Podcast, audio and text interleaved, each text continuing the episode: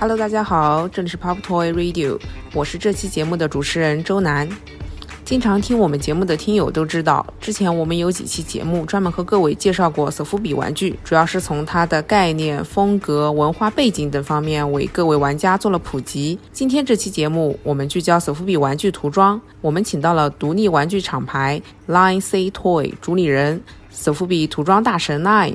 跟大家聊聊什么是索福比玩具涂装，以及作为涂装师的 Nine 的创作理念和风格。首先，非常欢迎 Nine 来到我们的节目，先和我们的听众朋友们打个招呼吧。Hello，大家好，我是 Lion，一个。比较喜欢买玩具、养猫猫奴，有点中二病的宅男。你是怎么接触到搜比玩具的？这个问题其实我们以前呃还没开店的时候都呃，因为我们比较近香港嘛，所以我们会经常去香港那边买玩具嘛。以前玩的都是那种一些电影周边或者是动漫周边的一些玩具，然后就看到香港那时候很早就把那个 softly 就是软胶嘛带入了实体店的店铺，所以啊那时候看觉得视觉冲击很大，就是很不一样的东西嘛。可能都已经是一二年左右的事情啊，那时候就迷住了，就开始自己慢慢去了解去玩这样。嗯，那您是被它的哪一点吸引的呢？是它的外形吗？其实都有，它的外形还有它的颜色，它不同于我以前就玩的一些比比较写实啊，因为那时候 Hot Toys 比较火热，漫威的那个电影是吧？那个十二寸的冰人就偏向于很写实的那种风格。但是其实我本人的话，我自己收藏的话，我很少去收藏这么写实的东西。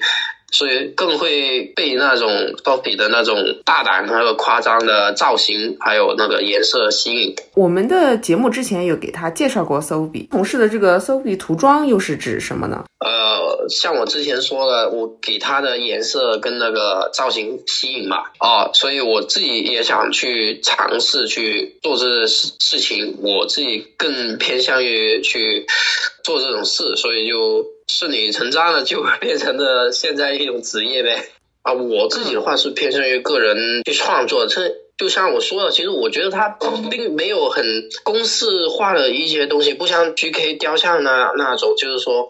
啊，你要求一定很写实啊，你有一定的那种教程，有一定的参考，有一定的基础，这样。所以我觉得就是说，比这种涂装的话，更偏向于个人的那种表达吧。因为我觉得吧，它从造型一开始就是很原创的东西了，就是每个设计师每个人。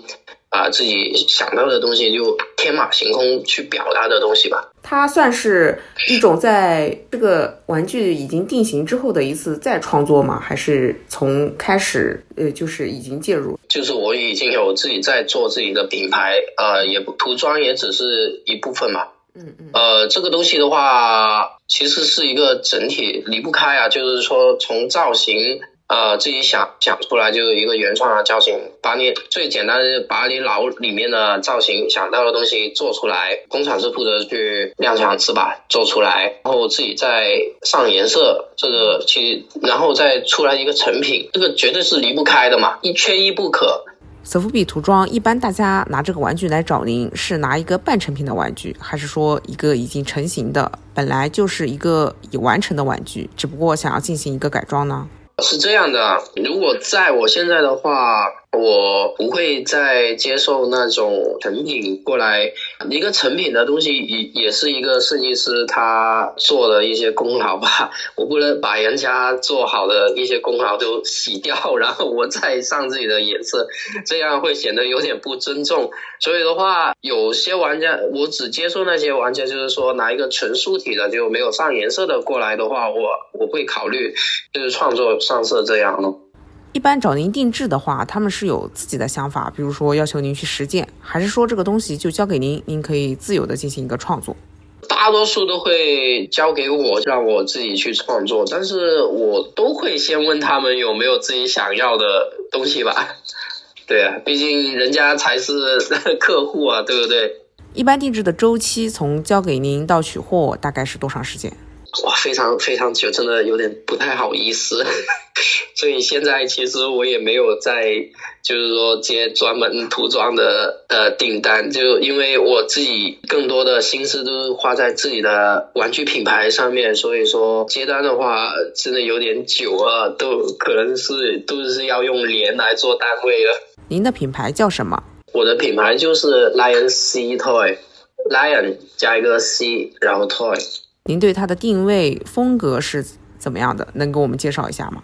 就是我自己的风格吧。这个品牌都是我自己想脑海里面、自己心里面想做的一些立体的东西。您现在已经开始，就是说从造型，然后从联系工厂到最后成品，都是您呃，就是一手操办的了，是吗？啊，对自己做自己的玩具品牌已经差不多有呃，差不多五年了。从造型，然后设计啊捏出来，然后除了去工厂拉胶那里不是我做的之外，到货之后我自己上颜色，然后再到包装，然后再到画画、发售各方面呢，我还是一直坚持还是自己做。那这当中会涉及到一些非常复杂专业的步骤吗？您之前比如说您学的专业啊，或者是从事的工作跟这个有关系吗？我不是这方面的专业，我以前是学油画专业的，对，然后玩玩具也只是个人的兴趣，然后从而变成现在就这样子变成一个职业，也挺幸运的。我自己觉得困难一开始是有，因为我不知道那个玩具生产的那种步骤啊，我不知道会有什么样的局限或者怎么样，所以说有些。造型可能工厂是不能实现出来。到现在的话，我已经大概了解到工厂生产时候的每一个步骤，还有说啊，有比如说有些什么造型是工厂是很难生产出来的，我就会。呃，做造型的时候去避免咯。那您就是在嗯就在专业做 s o b 之前，您有做过其他工作吗？有啊，我有做过绘画老师，呃，还有去电视台里做过视频剪接和拍摄的工作，呃，影视方面的。其实以前的工作阅历也也帮我现在工作带来了一点帮助吧。以前的工作都是也不长，都是两年、三年这样就换一份工作。然后现在，呃，应该大概来讲，应该是我开店那时候变成全职的，呃，应该是一五年左右的时间吧。一五年左右啊，对，那也挺久了。现在啊，对。目前国内和国外从事您这个行业的人多吗？我现在看来的话是越来越多了，呃，特别国内的。新新入行的人也特别多了，我觉得，呃，国外的话相对来讲好像减少了一点，但是总体来讲还是比我当初玩的时候多了很多。那您觉得就是这些越来越多加入的人，他们就是专业能力方面怎么样？新加入的人有各行各业的人吧，有纹身师，呃，也有一些玩具爱好者，呃，有一些是画画的。我觉得他们也会从他们自身的行业里面。呃，体现出就是说他们自己的专业能力，所以说表现出来的作品的那个作品也是不一样的。我觉得你们之间是有一个圈子吗？还是平时会互相交流？圈子肯定会有，那交流的话肯定也会有啊。对，呃，你们一般通过什么渠道交流？有一些是现场认识的，就是说以前疫情还没开始的时候，我还会去国外参展的时候，说也会认识国外的呃设计师。国内的话也是一样，就大家都在展会上面。以前我也参加过泡泡玛特的，啊，以前还叫 STS 啊，对，参加 STS 的时候也认识了很多朋友啊。那你们之间会互相交流，然后就是会分享一些就是最近的那个消息吗？啊，对对对对，也会分享一些生活上的有趣的事这样咯。然后平时大家刚认识的话，肯定就只会分享一下，呃，工作工作上的一些东西咯。比如说啊，你你买的是什么呃什么牌子的油漆啊之类的 之类的东西咯。啊，这个喷枪塞了怎么办啊？这样咯。您觉得就是想要进入这个行业的话，需要具备哪些比较专业的能力呢？呃，就像我说吧，我觉得首付比这个东西的话，没有太大的那个公式化的东西，所以说，呃，很多不同行业的人都会进入这个圈子是做这个事，所以，呃，你要说要具备什么专业的条件的话，其实我觉得，如果说整体性比较协调，整体能力比较好，那就 OK 了。就是说，你做一个作品出来，你啊，那个整体性还是要比较完整的吧，你不能说啊，给人感觉好好像还是没完成一样，那就不太好。嗯，您这个整体性可以稍微解释一下吗？我就举个例子吧，就等于说你画一张画，你总要给人感觉说你。整张画是已经完成了，就是说已经画完了。你不能说啊，上面上了颜色哦，下下面好像只是一个起稿的 起稿的一个对啊步骤一样，就给人感觉就好像没完成一样。我就觉得就。会欠缺一点，其实可以再花点心思，这个东西就会完整很多。呃，就是您说一五一五年之后，您开呃那个工作室是吧？嗯嗯嗯。那在开工作室之前，其实您的创作已经开始了，对吧？对对对对对。那开了工作室之后，就是你要去打理这个工作室嘛，然后会不会要面临其他比创作就是单纯的创作以外更多的杂事呢？那肯定会有啊，最多的事就是时间分配问题喽。比如说，如果有几个合作有展的时候就同行进行的话，那有时候要自己加班，可能最厉害的话自己加班到十五个小时都要一天。那您平时也是非常忙碌的是吗？每一天都在都在忙，觉得这时间可能不太够，自己要去分配好了。你可以分享一下你现在的大概的一个工作和生活的状态吗？大概一个普通的一天，您怎么分配？因为我现在女儿刚上幼儿园，所以我们我现在变成每天六点就要起床了。起床之后吃个早餐就回工作室了。然后如果有时候要接女儿放学的话，那下午三点左右就要就要出发啊去接女儿。如果不用的话，就工作到六点左右回家啊。回家的话，那每天都要做。就是打一下游戏啊，那肯定要放松一下自己的心情，对吧？你工作了这么久，你不放松不行，差不多一天就这样。其实还是相对比较自由，您是还是承担了一些家家里的那个照顾女儿的任务呢？自由是挺自由，但是时间其实还是不太够。呃，现在听我讲，好像就是说比较自由，但其实每 呃每一天都是真的没有停停下来过。那现在疫情是不是影响就是展会啊什么就是就很少了？不多不少会有影响，但是也不算太大。比起其他行业的话，那今年其实都有很多展都不能开，就是玩具展都不能开。那对于我们来讲的话，我自己看到的是说。就少了很多路人去知道这个潮流玩具嘛，就统称玩具这个这个东西少了很多玩家这样。那你们一般就是比如说。扩大这个 s o 的影响力啊，然后都是通过展会是吗？一般我觉得国内的话，应该展的话还是比较重要的吧。手臂这个东西，呃，虽然我们看似是一个很小圈子的一个东西，但是你总要走出去，就让更多人知道这个东西。那如果呃这么多年来，这个手臂还是。围绕着一个小圈子呢，这样玩的话，我觉得有点太孤芳自赏了。就是目前来讲，它还算是一个小圈子。那么你做这个的话，它的收入怎么样呢？比我刚入行的时候，圈子已经大了很多了。收入的话，我因为我自己的工作，我所有东西都是自己去做，呃，生产、涂装、包装啊，发售各方面都是自己去做，所以周周期的话还是比较长。发售的时间也不多，只能说现在的收入够我过日子喽。就是您对对啊，您对收入，比如说您对您的工作室规模啊什么有追求吗？就是需要它再扩大啊，或者说您的那个对收入上面有有一些自己设定的规划吗？我自己是这样想的，就是说如果呃够我过日子的情况下，我确实是想更多人去通过不同。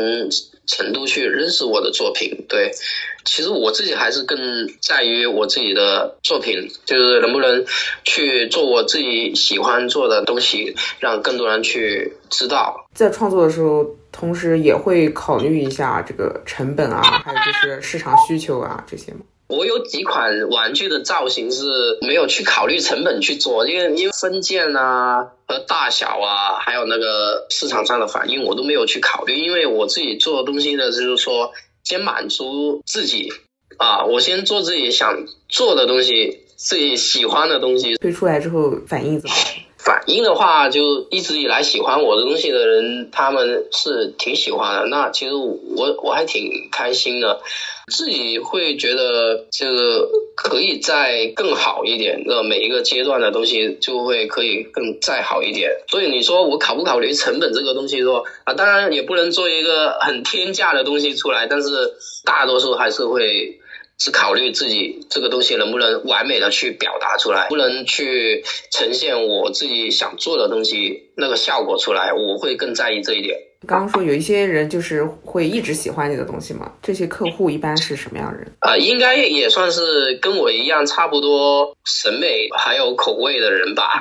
您跟他们之间有那个熟悉吗？就是平时私下里也会沟通一下吗啊，有啊，当然有啊，有一些以前一些很老的一些就是粉丝，那大家都成为很好的朋友，是也会聊一下家常便饭这样。可以大概描述一下大概是什么特征吗？比如说。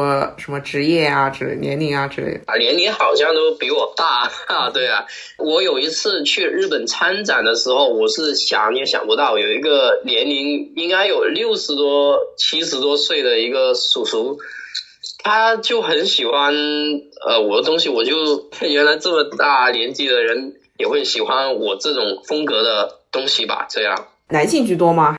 男性玩家比较多，创作者也是男性居多吗？比例上的话好像是，但是其实也有很多女设计师。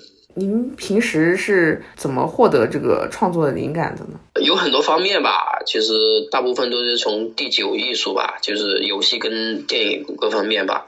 有时候听一下歌或者怎么样，也会从一两句歌词那里获得一些灵感。具体来讲，就是从生活中获得很多灵感吧。有时候会从不同的地方会拿到一点灵感。平时会比如说看什么类型的书啊，然后动漫，听谁谁的歌？其实也是按照我自己个人习惯吧，因为。就是上至文艺片，下至考片，就什么动漫或者什么纪录片，我都有时候我都会看一下。只能说我的灵感都是从不同方面的的地方来吧，不是说很固定的地方。比如说有最喜欢的动漫和最喜欢的。歌手吗？人生的每一个阶段都不一样。比如说，你你读书时期你喜欢的一些偶像，那那喜欢 F，那那长大了不一定就会喜喜欢 F 这样。您在创作当中最喜欢用的元素大概是什么呢？其实我觉得我自己没有固定的。也每个阶段也不一样，呃，用色也不一样。迄今为止，您大概分了几个阶段？一开始的话，可能就大家最开始认识我的一样，就可能是比较偏呃偏向于那个血腥一点的，有点那种味道吧。到我目前为止，我现在就变得。会更喜欢用一些颜色鲜艳一点、丰富一点的颜色，不想去重复自己每一个东西，因为你重重复复、重重复复的话，其实我最怕的就是自己没进步。比如说我以前涂的是血腥的，那我一直坚持就用血腥的，第一我就会变成好像工人一样，每天在在工厂做同样的东西。啊，工人上色，呃，就工厂上色那样，每天都在做同样的东西，然后自己又没有突破，就又会变得很枯燥。比如说你喜欢这些元素有变化，那你觉得你的风格也变了吗？还是有一个一以 贯之的一个风格？有时候我自己看不出来，有些玩家、有一些粉丝会对我说，其实我我每次转变，但是他们都还能看得出是我自己的东西。那。可能有时候我呃每个人那个习惯不一样，那个色感也不一样。那每个人用色或者说上色习惯固定下来，那玩家还是能看得出来。我自己的话可能没太看得出来吧，我只是觉得呃转变了，可能玩家会看得更清楚。在玩家的眼里，你大概是个什么风格吗？他们有跟你说过吗？有啊，五彩斑斓的黑啊！我一直以来都是这么介绍自己的风格啊。他们问我是什么风格，我说五彩斑斓的黑啊。开始的时候，你说是一种比较血腥的风格，是有受主家或者是什么作品的影响吗？应该这么讲，应该是从小到大的那种喜好吧。因为我小时候就是我家附近就有一个商场，专门卖那些拷片，喜欢去去买这些东西去看。然后我们那时候广州那边这边的电视台也会经常播一些，就是说什么 MTV 台啊。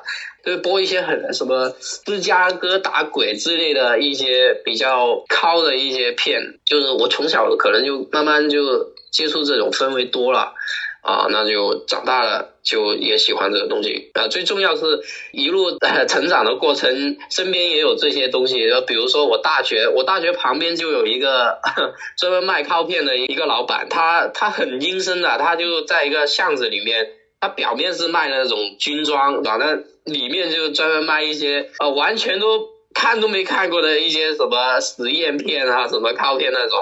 那大学时候也是很好奇的一个时期，我也就喜欢买这些来看，好奇嘛，好好奇害死嘛，所以呃一直以来都潜意识可能会喜欢这些东西，所以就是说。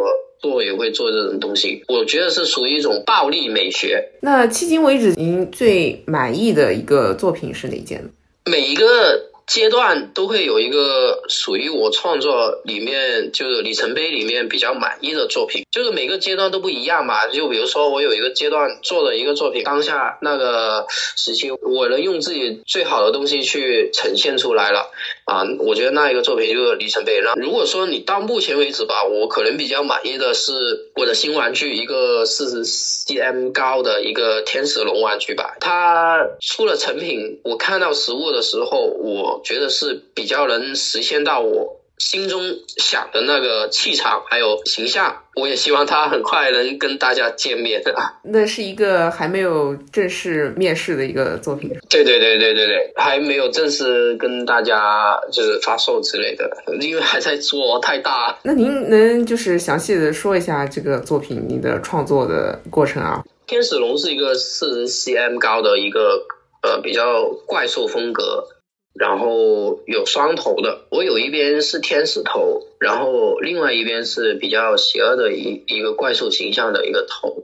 我自己的创作，我是比较喜欢那种美跟丑的那种相互之间的对比，那种矛盾，那种对比，有对比的东西才会让大家觉得啊，这个东西才是美的，对某种形式上的美。您希望通过这个作品表达出一种什么样的态度或者是意义呢？只能说是说我每一个作品只是做我自己喜欢的东西吧，就是说我脑子里面突然想做一一个什么样的形象，我就直接如果能够完全实现出来，我自己觉得跟我心里面想的差不多了，那我就挺满意的。大家能喜欢也我也挺开心的。对，那您现在就是目前为止最受玩家追捧的作品是哪件？呃，据我自己了解吧，应该是天使系列里面的那个福天使吧。你因为可能那个有一种天使的娃娃脸，嗯，你认为他为什么会那么受到追捧？那个脸可能比较容易接受吧，有这种一种娃娃脸，一个天使小天使的形象。比如说您的家人啊、朋友啊，他们是怎么就是评价您的作品？我家里人都很支持我啊，朋友也也挺支持我的啊。那我跟我一个很好的朋友，大家都是同行嘛，他就开玩笑啊，说我的作品就是说什么死变态啊，这这样评价我。支持你，但他们会欣赏这些吗？他们不理解，但是会欣赏这样咯。我觉得只是一种表达的形式吧，它只是一种外观上的表达吧，一种暴力的美学吧。那总有人会会喜欢，总有人会不喜欢，对不对？就是回到我最初讲的，它不像就是 Hot Toys 那样产品一样，就是一定要很写实，一定要很可爱，它没有。它的手笔就是说多元化的，你可以做到很可爱，你可以做到很血腥、很暴力，你也可以做到不同形式的表达吧。嗯，好的，好的。您觉得自己目前的就是创作啊，你觉得足够自由吗？肯定自由啊！目前为止，我都一直只是在做自己喜欢的东西啊。有人支持我，我真的挺感谢他们。每一个作品，每一个涂装都是按照自己喜欢的东西去做出来。有人去喜欢、去了解、去支持，我真的挺感谢他们的。评判自己是否有进步，你有一个自己的标衡量标准吗？某一个时期，我做的一个作品是我以前没有用过的颜色，然后出来的效果还不错。我自己觉得还挺满意的。那我觉得当时来讲，我自己是会有一些进步，比如说一些定制款、一些改造方面，我自己去找到了一些呃新的媒介、新的材料用上了，呃，然后出来的效果还有质量也可以的，我觉得也是一种进步。我会这样去衡量自己。您之前有在采访中提到过，说自己的风格不够潮流。嗯，那您会有时候会产生一些要呃改变自己，然后顺应一下潮流的这个想法？呃，其实不会。我认为喜爱我东西的人，还是会因为我自己的东西、我自己的作品去喜欢。我不需要去变成一种很随波逐流的那种作品吧？我觉得是这样。所以我觉得我自己坚持自己的风格就可以了。嗯，其实我很好奇，就是比如说像 Sobi 这种就是很有个性的风格嘛，它也会有，比如说全世界范围内某种潮流吗？确实会，因为现在。认识这个手扶笔的人越来越多了，那很自然它就成为就是有市场了嘛。确实会有一些变成潮流艺术。您的这些作品，您是怎么去定义它的呢？您认为它是艺术品、潮流玩具还是什么？我是这样觉得的，觉得我自己是一个独立原创的一个作品。那是潮流或者是艺术品，都是要靠玩家。或者是观众去定义、去标签的，就是说我自己怎么讲都不是，我只是在做一件独立的原创作品。那您认为，就是艺术品和潮流玩具之间有界限吗？可以说有，也可以说没有吧，应该都是市场的定义吧。就是您平时也做会做一些收藏是吧？也算是市场的一部分。那。您会喜欢哪些类型的？喜欢的东西、收藏的东西都好像每个阶段都不一样啊。有时候会看一些比较冷门的东西吧，比如说呃，最近收藏了一款树枝作品，是一个挪威艺术家做的，但是他的名字我真的不会读，这英文也不是，就是可能就是挪挪威那边那种那种字吧，完全不不认识他的名字，但是就。喜欢的，就是看到那个造型就喜欢，那就就买下来这样咯。嗯，它是一个数字艺术品吗？对啊，数字玩具吧，应该是这么讲吧。S O V 在中国流行起来之后，会会有一些新的变化吗？不多不少肯定也会啊，那毕竟在每一个地区的市场不一样，那肯定就会玩家也好，设计师也好，都会出现变化。那据您的观察，国内和呃，比如说日本啊这种地方有什么特点吗？我只看作品去说吧，就总体来说吧，像日本那边可能呃，大家还是会更喜欢他们的老文化嘛，就是老玩具啊，那种老昭和文化，啊就是说会比较偏向于那一种。然后国内的话，其实我觉得还是有点就比较多姿多彩一点的，有有时候我看还是觉得对啊。所以说玩家来讲的话，挺多元化的。其实看你关注什么咯，你关注只是小可爱，那你肯定觉得啊，都都只喜欢小可爱。那你关注呃比较就是说偏美系的啊，那大家都只喜欢偏美系。那如果说客观一点来看的话，我觉得还是。各方面各元素的那种题材或者说风格，都很多玩家去都会去玩这样咯，就是比较多元化。就是国内的 soft 的圈子的，比如说那个收藏啊，还有一些玩具的一些交易啊，这些方面，就是会炒那些，就跟其他的潮玩一样，就是也也会就是存在那些，比如说什么呃天天价玩具啊这样子的情况吗？每一行每一页都会有吧，只能讲就是一种生态吧。你看个演唱会也会出现 外面的黄牛之类的，只能说每一行每一页都会有这种现象。那您平时会关注其他领域的圈子吗？像我这么喜欢玩游戏的，肯定是关注就游戏行业的一些新闻会多一点啦。就其实我们国内也有很多人去做一些独立游戏的，我我也挺关注的。就是说，呃，一个小小的工作室，然后几个人就做一些独立的游戏这样。那您平时一般最常玩的游戏是哪些呢？